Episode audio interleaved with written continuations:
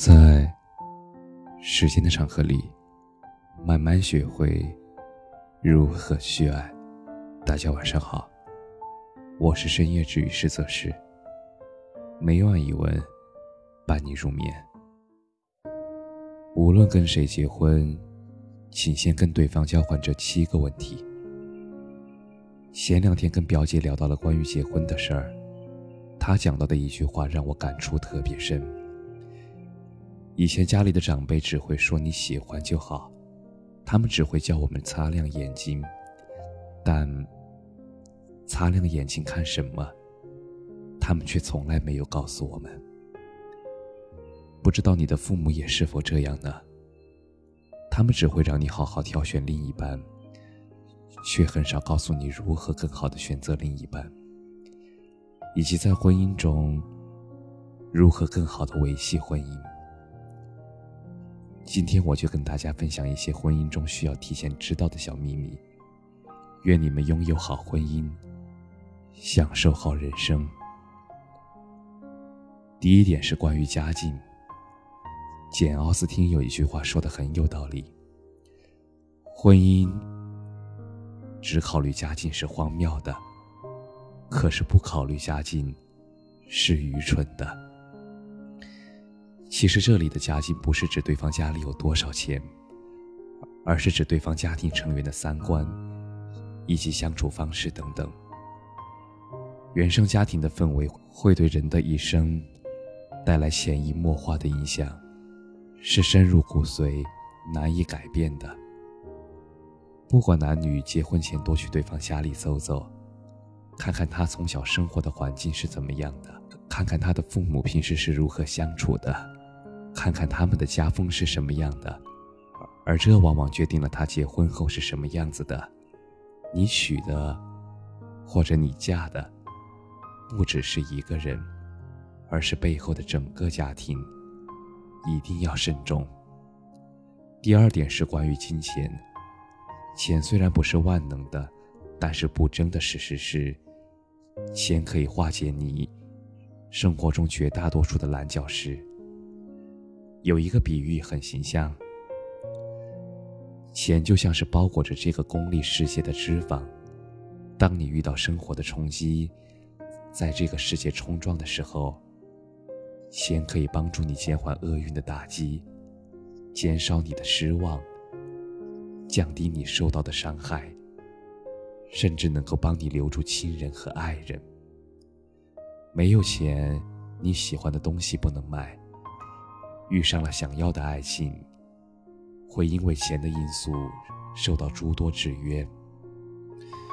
结了婚更是，容易因为钱的事情闹出许多矛盾。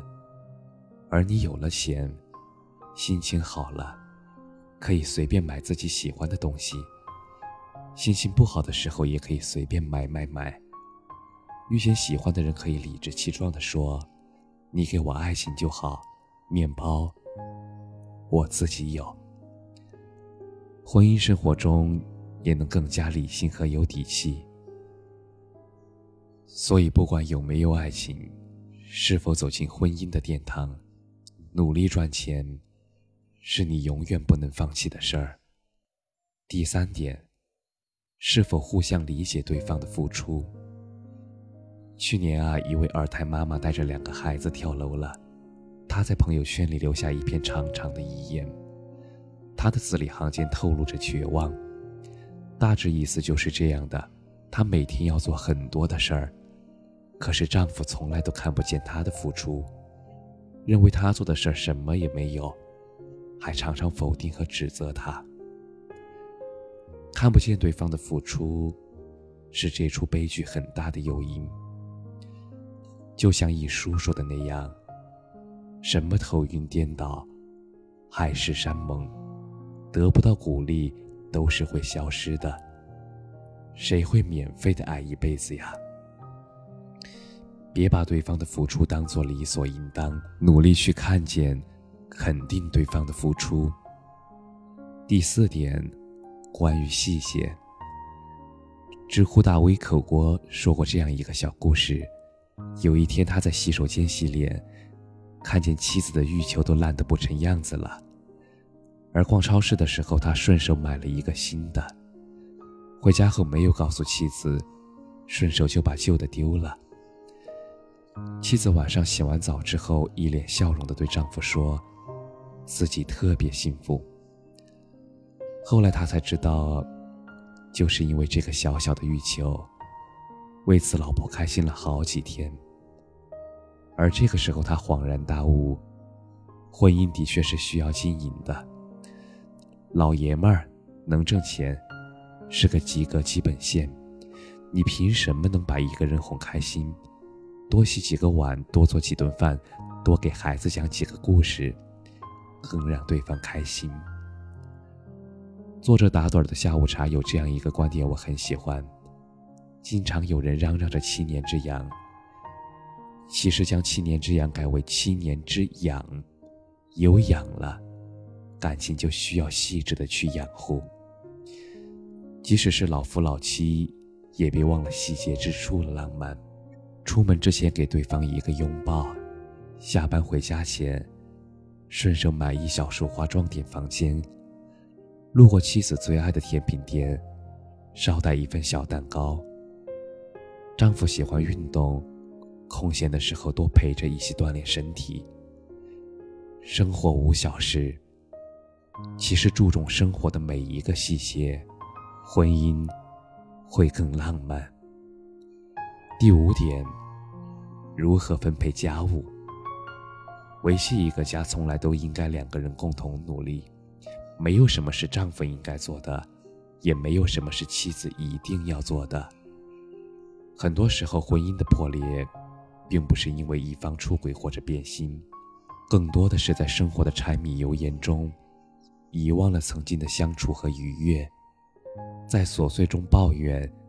在琐碎中失望，在琐碎中死心。夫妻生活就像抬着一桶水走路，一方如果都不使力，或者是很少的力，那么这个天平它就会失衡。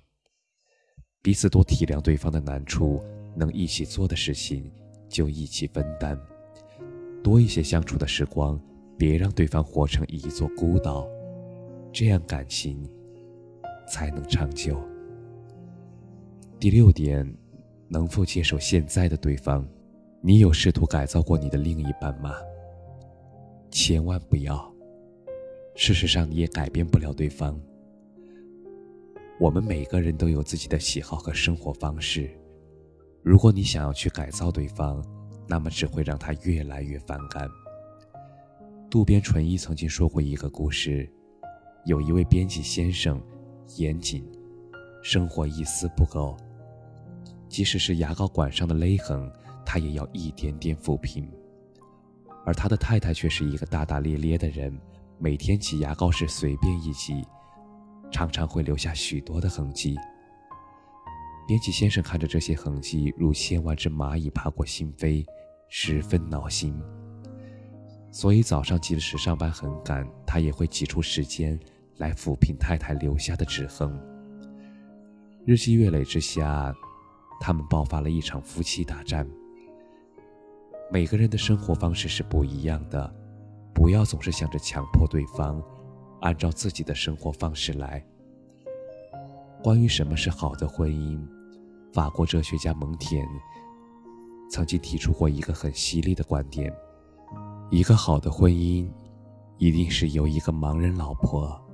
和一个聋子老公组成的，意思就是说，在婚姻生活中，如果能保持钝感力，不要过分在意对方的一言一行，宽容对方的小缺点，不把自己的生活方式强加在对方身上，婚姻也就会更长久一点。第七点，关于陪伴。网上有一句话很火：“你住的城市下雨了，很想问你有没有带伞。